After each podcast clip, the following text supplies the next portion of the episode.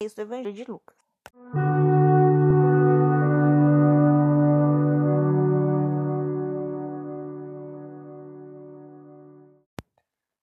Bem-vindos aos Novenáticos e hoje vamos ler o capítulo 6 do Evangelho de Lucas.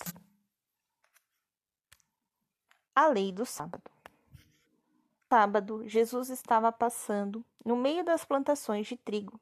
Seus discípulos apanhavam espigas e as comiam, depois de debulhá-las nas mãos. Alguns dos fariseus disseram: Por que fazeis o que não é permitido no sábado? Jesus respondeu-lhes: Não lestes o que fez Davi? Quando teve fome, ele e os companheiros? Entrou na casa de Deus e, tomando os pães da apresentação, comeu e deu aos companheiros aqueles pães que podiam comer. E dizia-lhes: O filho do homem é senhor do sábado. O homem da mão atrofiada. Num outro sábado, Jesus entrou na sinagoga e se pôs a ensinar. Estava lá um homem que tinha leita atrofiada. Os e fariseus o observavam para ver se ele ia curar em dia de sábado, a fim de terem de, do que acusá-lo. Mas ele conhecia seus pensamentos. Disse então ao homem da mão atrofiada: Levanta-te e fique em pé aqui no meio. Ele se levantou e ficou em pé. Eu vos pergunto: é permitido no sábado praticar o bem ou o mal, salvar uma vida ou perdê-la? Olhando a todos ao redor, disse ao homem: Estende a mão. Ele o fez e sua mão voltou ao normal. Eles ficaram cheios de raiva e combinavam entre si o que poderiam fazer com os doze apóstolos.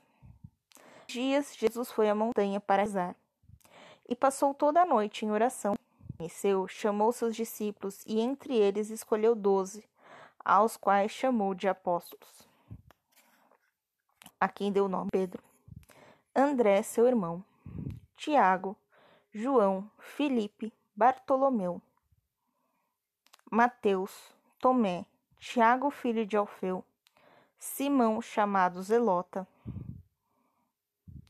Judas, filho de Tiago, e Judas Iscariotes, que se tornou traidor.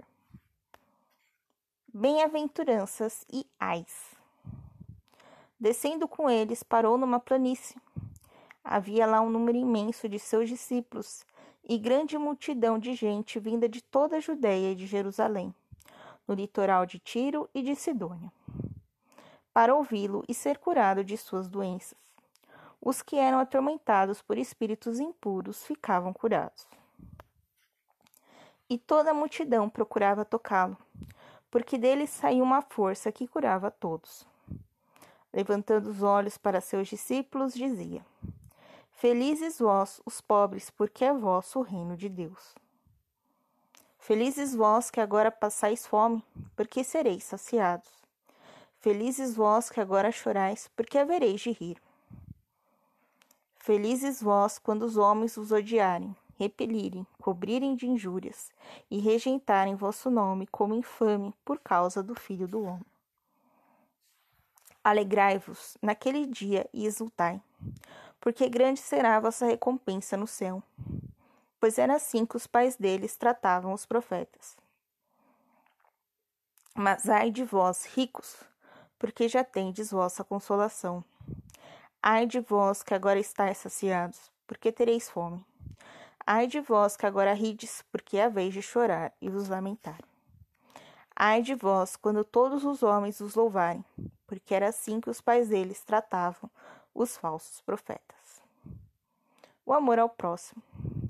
A vós que me escutais, eu digo: amai vossos inimigos, fazei ao bem aos que vos odeiam.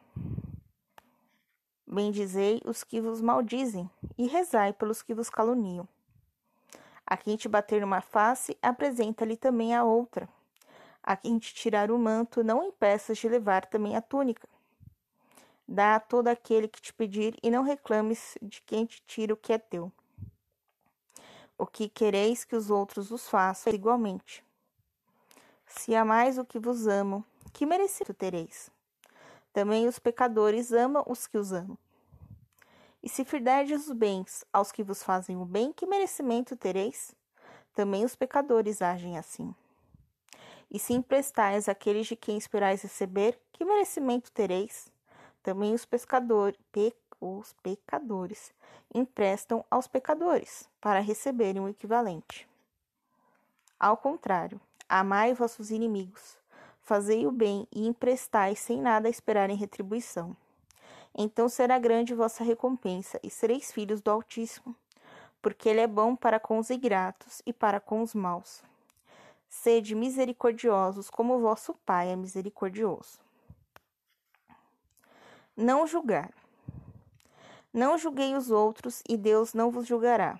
Não condeneis, e Deus não nos condenará. Perdoai, e Deus vos perdoará. Dai, e Deus vos dará.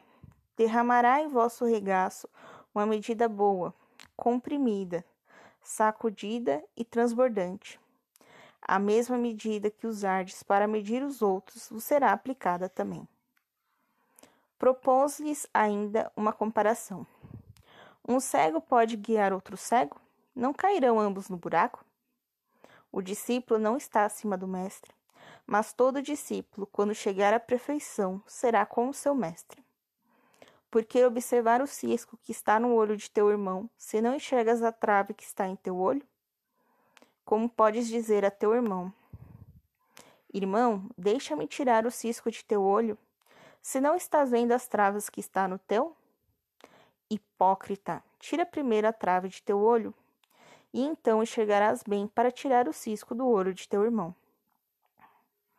A árvore e seus frutos. Não há árvore boa que dê mau fruto, nem árvore má que dê bom fruto. Pois cada árvore se conhece por seu fruto.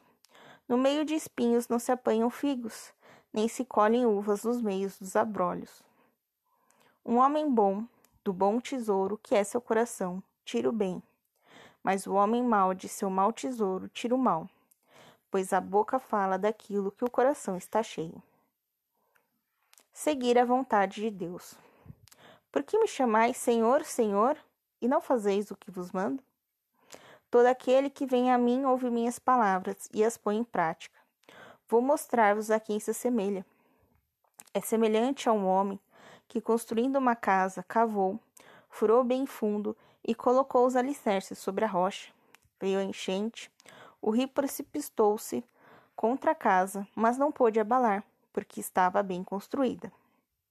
Ao contrário, quem ouve não pratica é semelhante ao homem que construiu a casa sobre o chão sem alicerce. O rio precipitou-se contra a casa e logo ela caiu. E foi grande a ruína daquela casa. Amanhã nós vamos ler o capítulo 7. Um beijo, um abraço, que a paz de Cristo esteja convosco e o amor de Maria.